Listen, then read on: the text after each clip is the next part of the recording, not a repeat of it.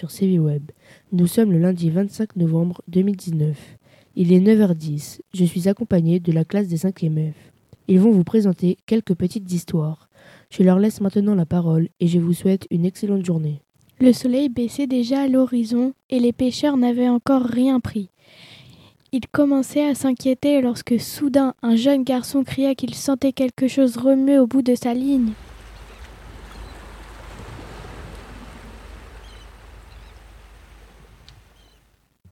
Elle était entraînée par un très gros poids, et ils avaient du mal à la tenir. Les autres pêcheurs vinrent à son secours, et tous se mirent à tirer sur la ligne jusqu'à ce que, épuisés et hors d'haleine, ils réussissent à ramener sur la berge un animal qui n'était ni un phoque, ni un veau, mais un peu des deux à la fois. Ils frissonnèrent d'horreur car, sans l'avoir vu auparavant, pas un des pêcheurs n'ignorait que cette bête étrange était le terrible le petit du terrible Vunyupi.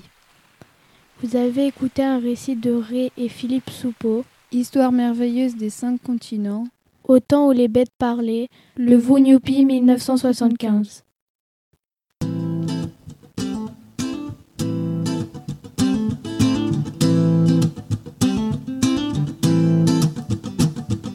Life's a foolish game. Conducteur se battait aux, côtés de Monsieur Fogg quand une balle la renversa. En tombant, cet homme s'écria Nous sommes perdus si le train ne s'arrête pas avant cinq minutes. Il, il s'arrêtera, dit Phileas Fogg, qui voulut s'élancer hors du wagon. Restez, monsieur, lui cria Passepartout. Cela me regarde. Phileas Fogg n'eut pas le temps d'arrêter ce courageux garçon, qui, ouvrant une portière sans être vu des Indiens, parvint à se glisser sous le wagon. Et alors, tandis que la lutte continuait, pendant que les balles se croisaient au-dessus de sa tête, retrouvant son agilité et sa souplesse de clown, se faufilant sous les wagons, s'accrochant aux chaînes, s'aidant du, levier des châssis et des logerons des du levier des freins et des logerons des châssis, rampant d'une voiture à l'autre avec une adresse merveilleuse, il gagna ainsi l'avant du train. Vous avez écouté un texte de Jules Verne, Le Tour du monde en 80 jours, 1872.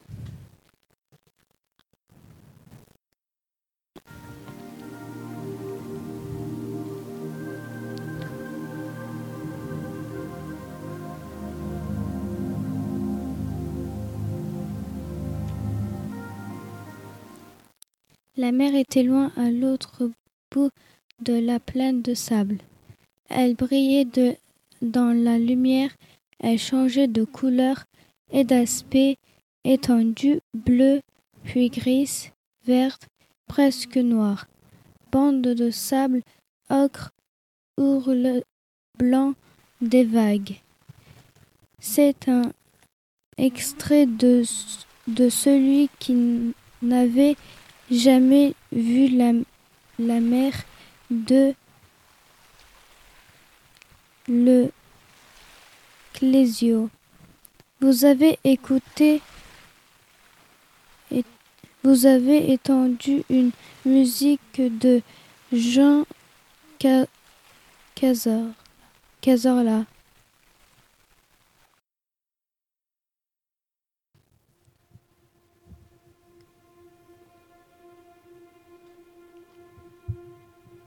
Remontons-nous Non, au contraire, nous descendons. Pire que cela, monsieur Cyrus. Nous tombons. Pour Dieu, jetez du lest. Voilà le dernier sac vidé. Le ballon se relève-t-il? Non. J'entends comme un claquement de vagues. La mer est sous la nacelle. Elle ne doit pas être à 500 pieds de nous. Alors une voix puissante déchira l'air et ces mots retentirent. Dehors, tout ce qui pèse, tout est à la grâce de Dieu. Telles sont les paroles qui clataient en l'air au-dessus de ce vaste désert d'eau du Pacifique vers 4 heures du soir, dans la journée du 23 mars 1865. Jules Verne, L'île mystérieuse, 1875. Euh, la musique que vous avez écoutée était de Titan par Scott Buckley.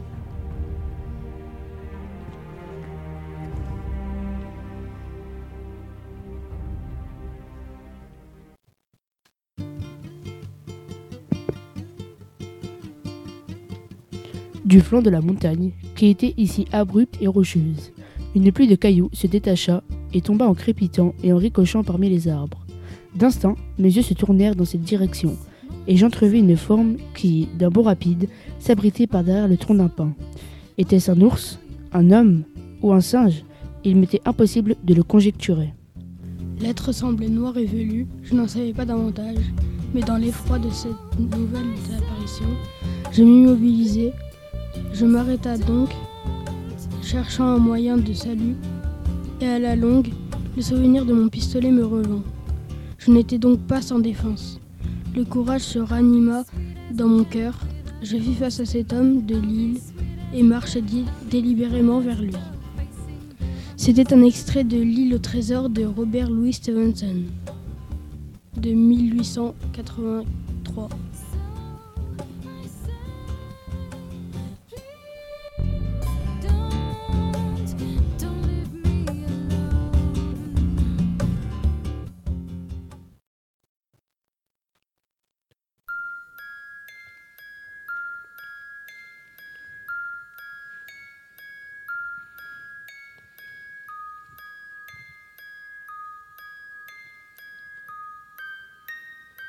Remontons-nous Non, au contraire, nous descendons. Pire que cela, monsieur Cyrus, nous tombons. Pour Dieu, jetez du lest. Voilà le dernier sac vidé. Le ballon se relève-t-il? Non. J'entends comme un claquement de vagues. La mer est sous la nacelle. Elle ne doit pas être à 500 pieds de nous. Alors une voix puissante déchira l'air et ces mots retentirent. Dehors tout ce qui pèse, tout est à la grâce de Dieu. Telles sont les paroles qui éclatèrent en l'air au-dessus de ce vaste désert d'eau du Pacifique vers 4 heures du soir dans la journée du 23 mars 1865. Jules Verne, L'île mystérieuse, 1875. C'était les musiques de Run.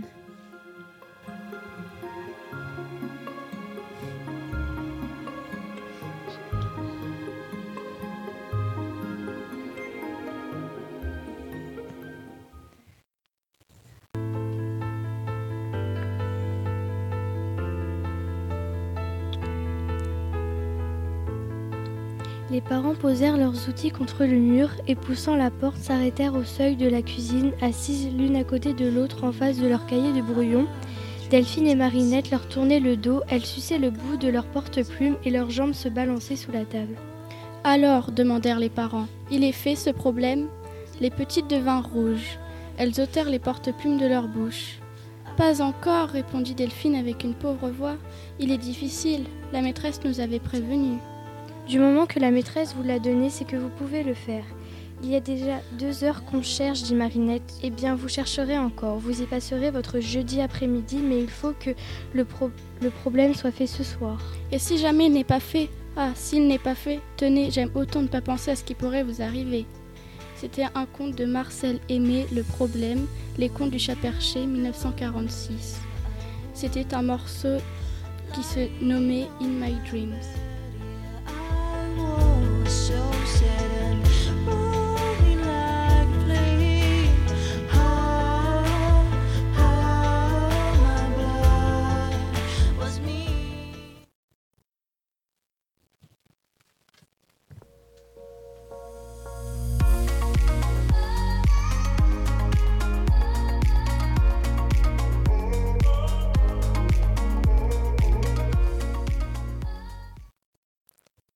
L'homme calculait le pourcentage de Parisiens acheteurs d'éponges. Il regarda un taxi s'arrêter à sa hauteur. Une femme en sortit, les jambes très fines.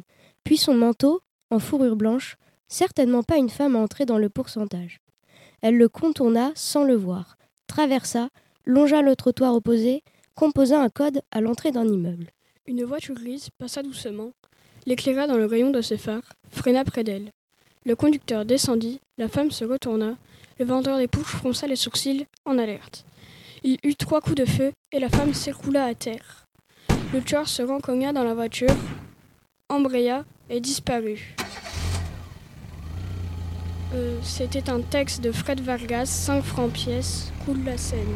Musique de Scandinavians Atlantis.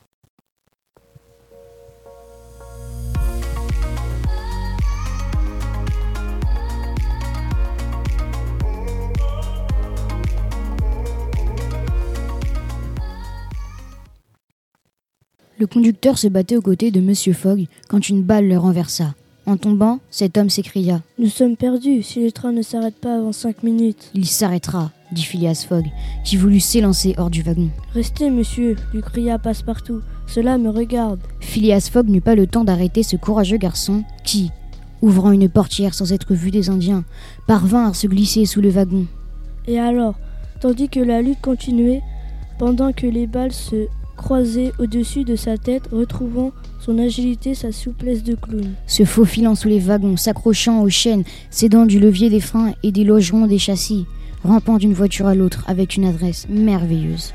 Il gagna ainsi l'avant du train.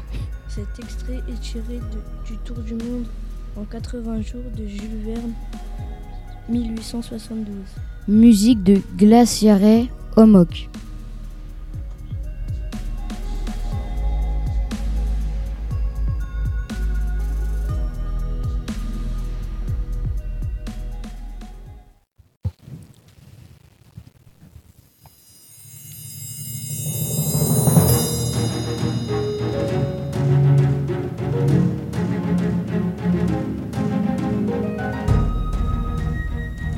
Et dès qu'ils s'aperçurent, ils se précipitèrent l'un vers l'autre, donnant l'impression qu'ils se haïssaient à mort. Chacun avait une lance rigide et solide. Ils échangent de si grands coups qu'ils percent l'un et l'autre les écus qui sont à leur cou et mettent en pièces leur robert. Les lances se fendent et éclatent et volent en tronçons. Ils s'affrontent alors à l'épée et, dans l'engagement, ils tranchent les guiches de leurs écus et déchiquettent entièrement leurs écus, dessus et dessous, si bien que les morceaux en pendent et qu'ils ne peuvent s'en couvrir ni s'en protéger. Les ayant mis en pièces, chacun porte l'épée à découvert, sur les, flancs, sur la poitrine sur les hanches de son adversaire. Ils s'affrontent avec violence, mais aucun ne bouge d'un pouce, immobile comme un rocher. C'était Chrétien de Troyes, Yvain ou le chevalier au lion.